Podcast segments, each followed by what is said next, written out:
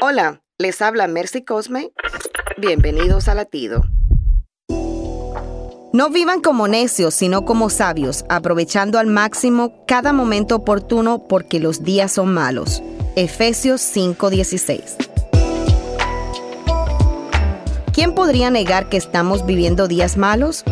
Si esto era cierto en los días de Pablo, es mucho más cierto en nuestros días. Vivimos en época de pandemia, revuelta, fuerzas destructivas que atacan por todas partes. Pero nunca ha habido oportunidad más grande de predicar el Evangelio de Jesús que ahora. Hay más hambre por el Evangelio ahora que nunca. No dejemos que esta oportunidad se nos escape de las manos. Prediquemos las buenas nuevas de nuestro Salvador. Llenémonos del Espíritu y compartamos la palabra y el amor de Dios a quienes nos rodean. Latido les llega a través del ejército de salvación.